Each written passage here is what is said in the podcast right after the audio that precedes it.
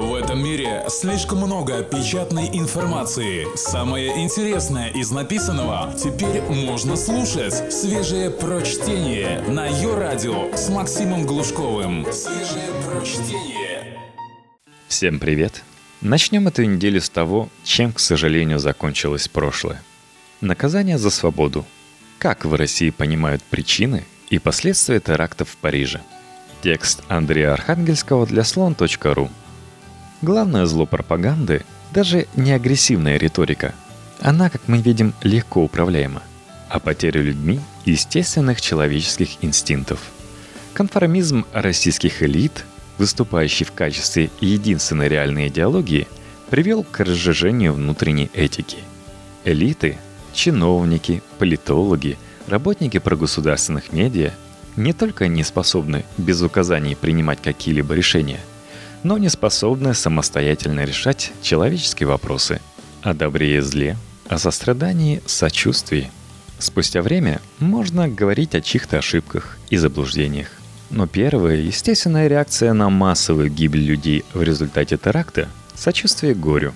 Однако сегодня даже жалость не может быть беспартийной. С самой ночи, когда стало известно о трагедии, государственные медиа в первую очередь говорили о вине французов – вспоминая, например, Шарли Эбдо. Радиостанции, которые в отличие от телевидения еще с ночи переверстали сетки вещания, припомнили Франции все грехи вплоть до колониальной политики 19-20 веков. Ведущие применяли чудеса изворотливости. Как не прослыть совсем уж бездушными, но при этом продолжать критику европейского образа жизни. Владимир Путин дважды за утро 14 ноября выражает слова соболезнования Франции – это в том числе и сигнал для медиа. Мгновенно изменился тон. Появились, наконец, просто слова сочувствия. Ведущий теперь заботливо поправляет излишне распояшившихся слушателей в эфире.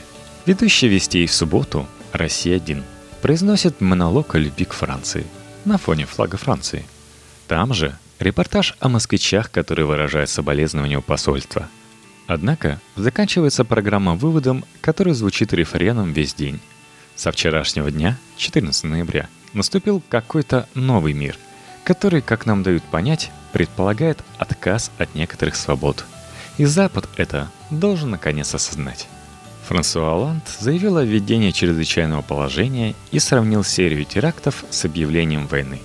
Для людей с силовой психологией слова «чрезвычайное положение», «жесткая реакция», «усиление безопасности», «закрытие границ» звучат как музыка – в навязчивом повторении этих слов в эфире есть особый смысл.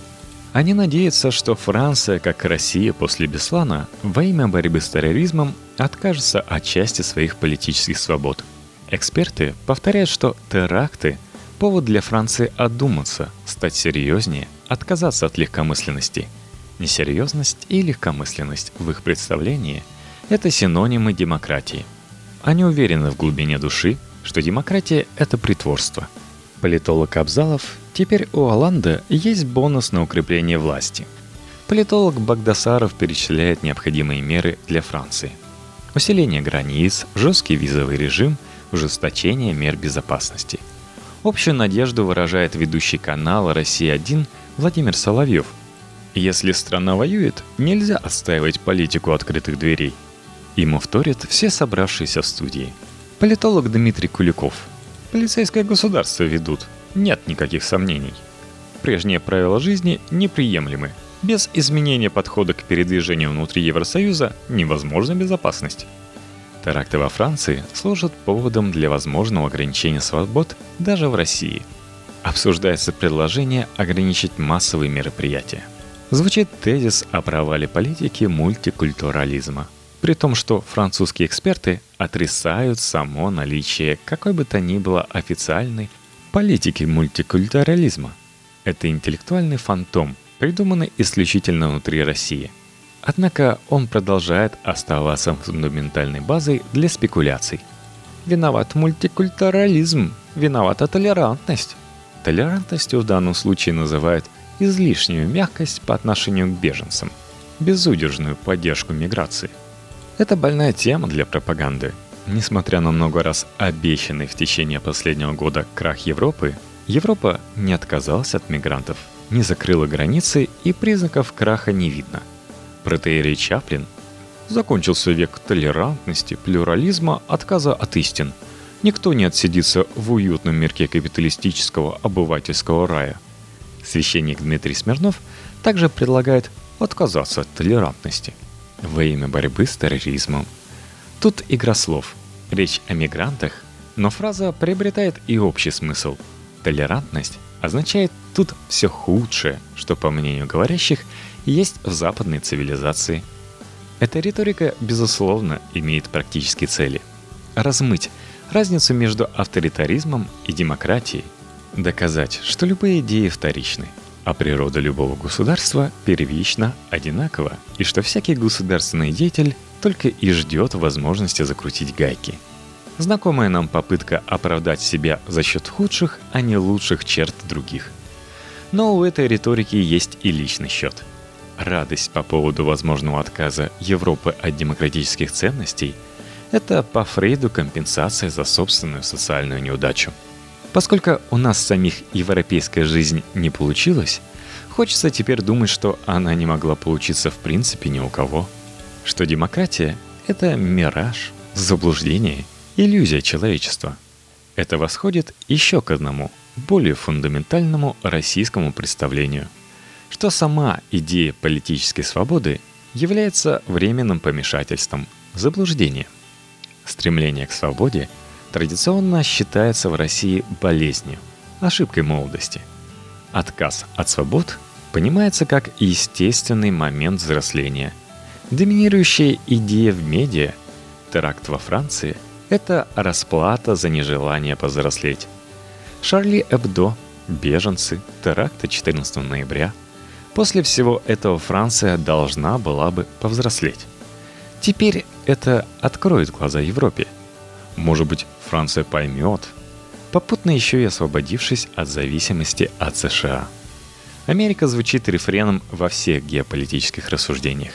Публицист Делягин напрямую возлагает вину за теракт на США, которые таким образом показали, что начнется в Европе, если та будет противостоять подписанию торгового соглашения о трансатлантическом партнерстве.